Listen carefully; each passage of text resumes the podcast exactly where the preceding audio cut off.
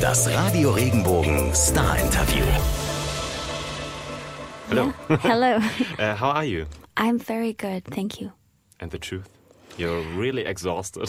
No, actually, um, I'm not, which is funny because I've been on a really long tour. Um, but part of the reason is my band just got here, um, so now I have them in the car with me. but it's been a long promotion tour. My record came out in Norway at the end of October, so I've basically been on the road since then. okay. Uh, so uh, you're back on promoter, still in the mood to talk about your new album? I do want to talk about it. yeah, I'm so excited. Um, first of all, you said it. Uh, why do we had to wait so much in Norway? It was released last year, October. You said. You know, um, being on promotion, um, especially if you want to do it right, if you want to really spread the word about the music, um, you need to be in the area where you're releasing music. So I wanted to really uh, give uh, my Norwegian Norwegian audience um, uh, some time, and I wanted to go on a tour there first, and then I came here. Uh, I think it's um, it's good.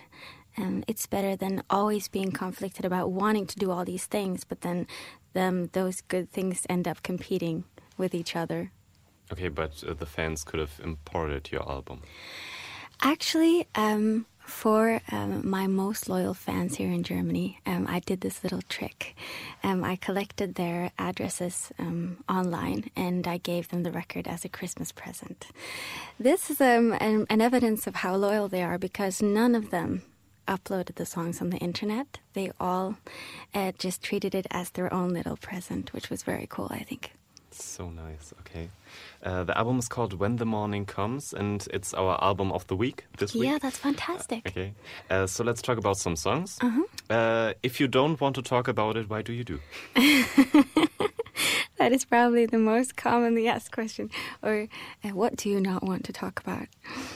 The song I Don't Want to Talk About It is about the fact that, you know, um, I am a chronic overthinker. Whenever something goes wrong, or even with the good stuff, um, but that is um, that is not a habit that I'm trying to break. Um, I always investigate. I go into things. I, I want to get to the bottom of things, and I pick them apart. And um, I think sometimes I need a reminder that it's you know we're able to put things behind us we're allowed to do that in life we can move forward of course with um, um, you know we're wiser and we're stronger but the ability to move on and say i don't want to talk about it anymore you know this is my life now and this is what i learned but here i am this is the rest of my life Okay. Uh, what about the song Faith and Science? faith and science um, is a metaphor, uh, but it, it is a song about um, deciding to. Um, okay, I'll do that again. Faith and science is a metaphor. Uh, It is a song about following your brain or your heart.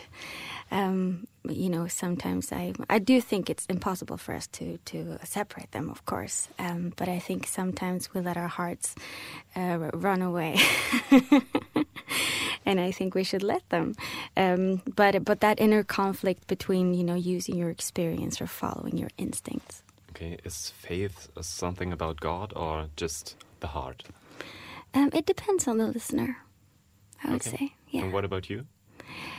Um, I don't think I'll. I don't think I'll divulge on that. Okay. what about uh, you sang it uh, "Shine On Little Diamond"? "Shine on Little Diamond" um, is one of my favorite songs on the record. I think it'll be the second single, actually.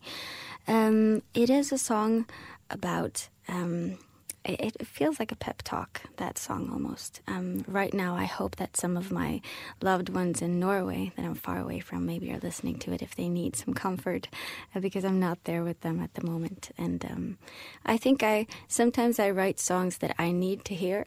So I was looking for that kind of pep talk, and I almost wrote it for myself at the moment. Okay. The song "Traveling Alone." Do you feel sometimes like traveling alone? I travel alone almost all the time. I have a beautiful band um, that travels with me too, but um, that song is it's more um, it paints a picture of the fact that you know I think. Um, you know, on you're, you're on the plane. I'll get back to the subject, but you know, when you're on the plane and they're going through the security information, they tell you to put on your own mask before you help others.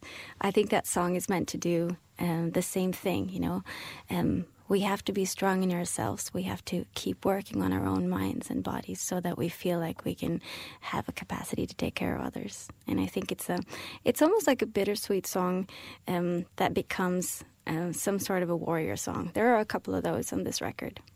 Okay.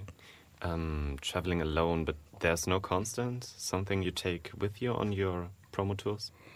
Uh, what do you mean?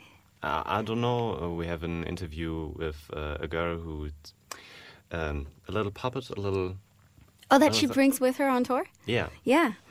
Oh, I have I have lots of objects that I bring with me. Um, the most important one, of course, is my guitar. Um, also, oh, that was the sound of my tummy. I'll answer that again.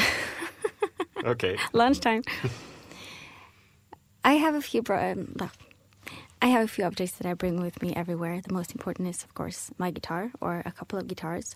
I also bought this little um, speaker that actually has great sound. And I think whenever I come to a new hotel room, you know, usually a new hotel room every day, um, I put on some music that I love and adore, and it just feels fills the room with something that resembles home for me. I think music is so beautiful like that.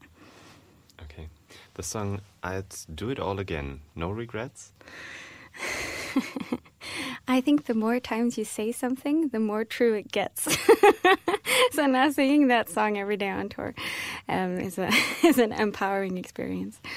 Um, I do think though, growing up and, and being a little bit or, older now, I think um, it's such a cool thing to. Sorry. No problem. I think growing up now and realizing the truth in the fact that everything is part of the story. You know, I wouldn't be sitting here talking about this exact album if I hadn't gone through all the good things, but also all of the bad. You know, we need all of that. Life is about contrast. And um, I think I would do it all again uh, because it means that I would be sitting here. And this is exactly where I want to be. Okay, something you would say, I want to do this, bungee jumping or something like that. Oh, goodness, no. I have some friends that do that. It's not for me. Okay, and the last one, the song Please Don't Fall For Me. Please Don't Fall For Me is probably the most cocky title of any song in my entire catalog. It was a good summer. no, it's um I think it's a it's a quite heartbreaking lyric for me because so many friendships have been ruined like that. I've been on both sides of that table, you know, in a friendship where one person falls for the other but it's not returned. Um at least if it's if it's um, spoken out loud, um, it can ruin the most perfect friendship. That's true. um, what would you say is the perfect situation to listen to your album? One of my favorite things is getting stories about where my listeners listen to the album. Actually, I think um, radio is a fantastic thing because it just finds people where they are. It just sneaks into their lives when they're not expecting it. And something can become your favorite song because you heard it at a crucial moment in a conversation or, or you know, when you were in the car or you needed a pep talk or uh, you needed to feel better. Um, so I think radio is a, is a really powerful thing that way. Um, but I hope that people are um, bringing the songs and the stories into their lives and also that their lives are intertwining with the lyrics because when that happens with my favorite records, I think that is such a beautiful thing. Okay.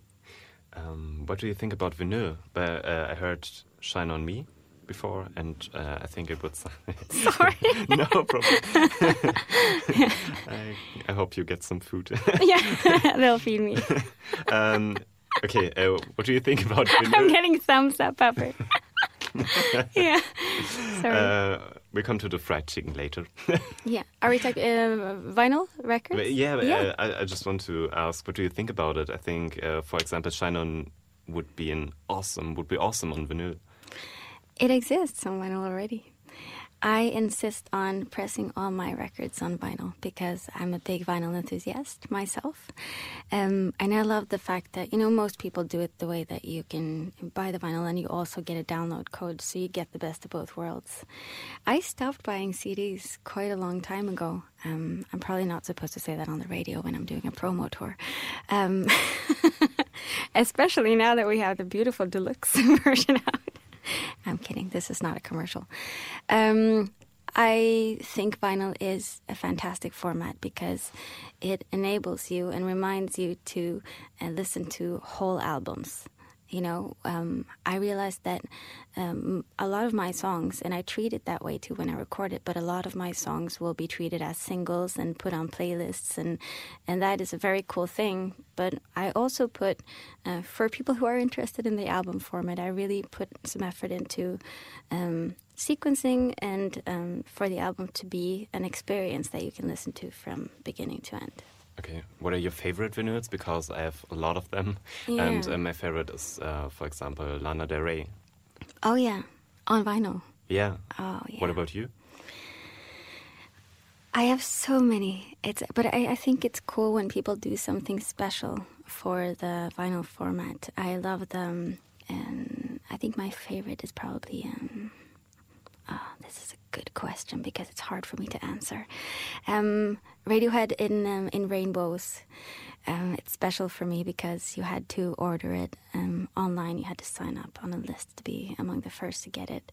And I think now you can get it everywhere. But I have it. It's a beautiful box, and it's got lots of lots of interesting things in it. Beautiful Okay. artwork. This Saturday, you're on Record Store Day. Mm-hmm. Are you there? Oh, this Saturday coming up Yeah. Is Record Store Day. No, Yeah. I, I actually won't be close to a record store. I Oh, think. Okay. But I do buy a lot of music. I do support. I think it's um it's an interesting time in the music business right now. Okay. Um, you wrote the songs and recorded the album in Nashville. You Mm-hmm. talk about that a lot, I think. Why in Nashville, yeah. Why Nashville? Well, for a really long time, I've felt a pull towards Nashville. I've been inspired by folk and bluegrass and country music for years and years. Um, but in the recent years, I also heard um, so much other you know, music of other genres that came out in Nashville. Anytime a record came out that really felt like it hit me straight in the core and um, that would stay, you know, in my player for a long time. It also had Nashville in the credits. So I just figured, okay, I have to go there and investigate. What's in the water? What's going on over there? Um, and some of the greatest songwriters and instrumentalists in the world are in Nashville. It's so funny because I heard an interview of you um, an hour ago, I think. it's, And I was asked about the same thing. yeah, This but is it's what- okay. It's okay. But this is so, um, you know, the thing about uh, doing these kind of tours is that the questions change a little bit, but my stories don't because they're true. so I could, you know, every once in a while, and I have, um, I hear stories from some of my artist friends who, just for fun, start changing their stories and details just for their own, you know, Thought about entertainment. that too. I, I would do that. no, from me, you get the truth. Yeah, so nice because um, yeah, I just um, I try to find some questions maybe others won't ask. Yeah. but, but, uh, That- that- but you already you already had a few in there. okay. Yeah. the good ones are coming. Okay. Good. uh, okay, do you come back for a tour to Germany? I'm coming back on tour in September. Sept- You know the the truth of the matter is that if um, this record does fairly well, uh, it will there will be a small tour. If it does as well as I hope, and connects with a lot of listeners, we'll we'll do a longer tour. Um, so I'm hoping for that, of course. But um, it's a cruel business, so we'll we'll we'll see what happens. Okay, you're in the business for so many years now. Mm-hmm. Um, what has changed for you since your first number one? There's been a lot of changes. I think I'm still very amused by the power of one song, how one song can change your life as a listener, but also for me as a songwriter. Um, you know, I was um, making music as a solo artist um, for a few years before I even came to Germany, and somebody heard If a Song Could Get Me You. And what happened after that was just like I remember it as a as an adventure, really. You know, going from playing um, only in Norway, I played a lot, but only in Norway, and all of a sudden, all these new countries opened up for me, and um, my life is now um, mostly, you know, I'm I'm on the road most of the time. It's pretty fantastic. Okay, it's okay to be on the road. Yes, it is. I I love it. I think I'm um, um, I think I'm fortunate. You know, I can sleep anywhere. Um, I'm interested in food, so I can eat almost anything, um, and I get to play for a lot of people. Now to the cool questions. Yeah. uh, what was the craziest thing you did to impress a boy? so these are the good questions. Well, I've written some songs for boys. I have. On a new album? Yeah, yeah, sure. Maybe not to impress a boy. Is there a special song, story? No, no, no. I don't want to talk about it. yeah, exactly. That should have been my response right away. I heard you took care of a horse when you were young. Do you still go riding? Oh, actually, did you hear that? Yeah, I, re- I read it. Because the story is that when I was little, um, I got a cat. This is a long story. I'll try to make it short for you. I got a cat when I was five years old, and we noticed that I had crazy allergies. And then, you know, as a child, you don't really, you don't really let any limitations get in your way of what you want. So by the age of eight, I decided I wanted to start riding horses. And you can imagine if you're allergic to a cat, um, how allergic you would be to a horse. it's like 25 cats or 50. Um, so I tried horseback riding for a couple of weeks, but then I had to quit, and it quit very dramatically because it was not my allergy that stopped me.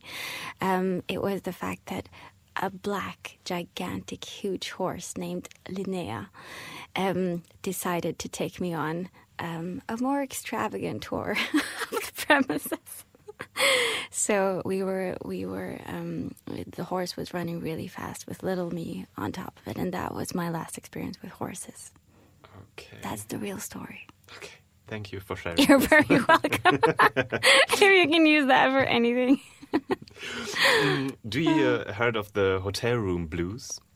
Uh, You're on stage and full of energy, and then you're in your hotel room and get all melancholic. Mm-hmm. You want to talk about that? Well, the fact is, um, it is maybe my least favorite part of traveling is being alone in hotel rooms. Um, I have found a new remedy lately. Uh, I've become pretty obsessed with podcasts. It started with following only one, and now I have about 14 or 15 that I follow, so there are new episodes every week. And I learn new things, and it also takes me out of, you know, as as um, focused I am on spreading the word about this record, I'm, you know, um, essentially telling the same story uh, seven or eight times a day. So just having like a different universe with different stories, things that are not about me, learning new things is a fantastic way to beat the hotel room blues. what are the podcasts about?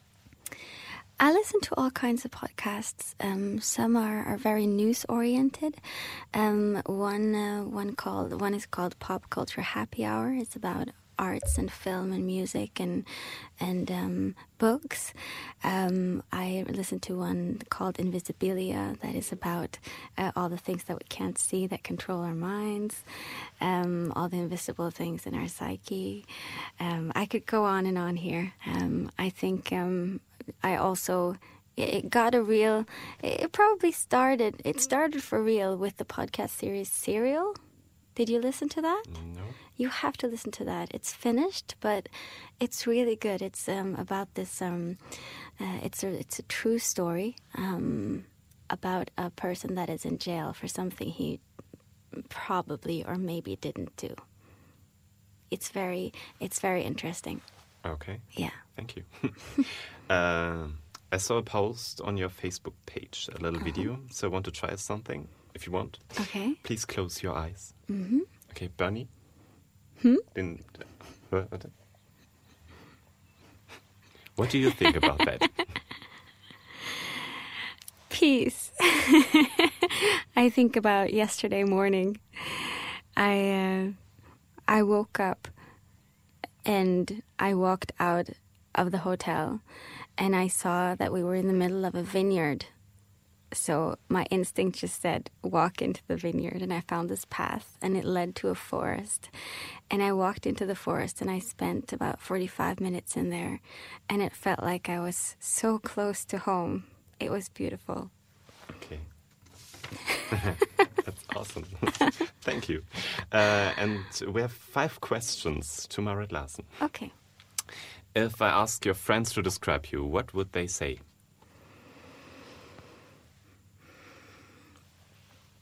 Enthusiasm, worries, whimsical, soft spoken.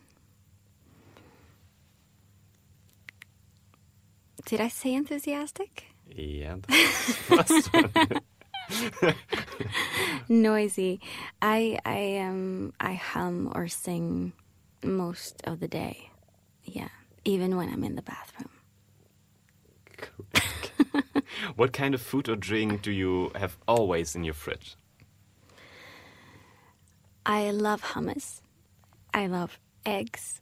I love. Um, I, I try to keep a lot of vegetables because I I make my own juice. So I try to only have right now. I try to only have things that last for a long time that has an expiration date in a long time because I'm only home for a day or two every once in a while. I'm a little bit disappointed. What Because I didn't say chocolate. N- yeah, and and fried chicken. Huh? And fried chicken. Fried chicken? Fried. Fried chicken? Yeah. You you said in an interview your that's your favorite food. When did I say that? I don't know. That's so funny. Actually, since I said that, I don't know when that was, but I've stopped eating chicken. Ah, this is so me. I the thing is, I was a vegetarian for five years, and I became a vegetarian because I had a bad chicken experience, and then I went back to eating meat. But I can never really get back into chicken. Um, the whole knowing so much about um, the process of chicken production um, just um, it, it destroys it for me a little bit. Yeah, this is so interesting. Did I say fried chicken? uh, the so YouTube said it was one week ago, but I can't believe that. That that is not true. Okay, That's strange. okay. Um, may I ask what? Oh, I know what might have happened, because I was probably talking about Texas, about fried chicken in Texas, um, or about Nashville. I, I'm not sure. I'm not going to try to explain it because I don't know. I think naturally. Okay. Um, but uh, would you talk about your experience with chicken, the bad experience, or No, I, I don't want to ruin it for people. I I, Okay. I want people to to eat what they want to eat. okay? Yeah. And why do you? Why aren't you a vegetarian now? I'm not a vegetarian because every once in a while I get a real craving for meat. And I think that um, being 31 now, I decided that I'm my way of eating healthy is eating a little bit of everything. Um, I'm so interested in food and taste, and that is such a big joy for me in my life that if I feel like eating meat, then I'm not gonna not allow myself to do it. But I try, I try to be conscious about um, trying to um, know where the meat is from. I try to get good at that. Okay. Back to the questions. Sorry. No. Everybody should once go to Norway because. Because we have spectacular nature and it's right by the city. I think one of the best parts about living in Oslo is that you have, you know, it's a capital, so you can find anything you need. You can buy, you know, we have gr- great little star- stores and everything, but you also have, um, you're close to the ocean, and a few hours drive you can get to the mountains, and it's just like the best of, the best of both worlds. I think. Uh, which country you'd like to travel to? I would like to go to India. I'd love to go to India. You know, I think um, Because of the food. because of the food and Wes Anderson movies. I'd love to. Um, I'd love to ride one of those trains. Um, I yes, I, I think you know I've traveled a lot, but I haven't really been to India. I've been there, but I haven't really been there. If you know what I mean. So deep. Um, if you could choose one artist to sing a duet with, who would it be? If I was to aim high and commercial, I would say Chris Martin because he is still one of my favorite pop singers. Um, I just saw a concert in Amsterdam with an artist named Blake Mills, who is a songwriter and guitarist and singer who is one of my absolute favorites right now. That concert changed my life a little bit, actually. It changed your life. Yeah. It changed me a little bit. You know, music can do that. How? It changed you. It was just a mind blowing experience. I, from the first song, I was already dreading that I knew that it was going to end. Um, he's so in it, and I, I had been looking forward to it for a long time, but still, he surprised me, and um, it was a very inspiring experience. Yeah. I think about some questions no one ever asked, but I think that's quite impossible. Hmm. How does your room in your childhood look like? This is actually funny. Um, it's connected to the other story. well, my room in childhood was um, covered in posters uh, of a lot of bands that I liked, um, and it was pink, of course. But at one point, after we discovered my allergies, I got um, a parrot. I bought a parrot for my own money, and um, I could never get it to be tame. Like I couldn't mm, teach it to talk or anything. It was a small parrot.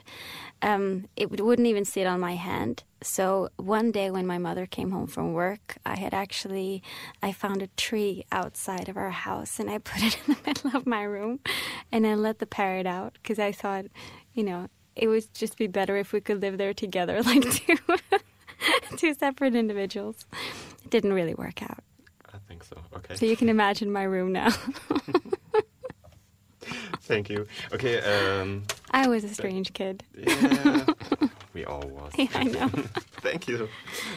Wenn dir der Podcast gefallen hat, bewerte ihn bitte auf iTunes und schreib vielleicht einen Kommentar. Das hilft uns sichtbarer zu sein und den Podcast bekannter zu machen. Dankeschön.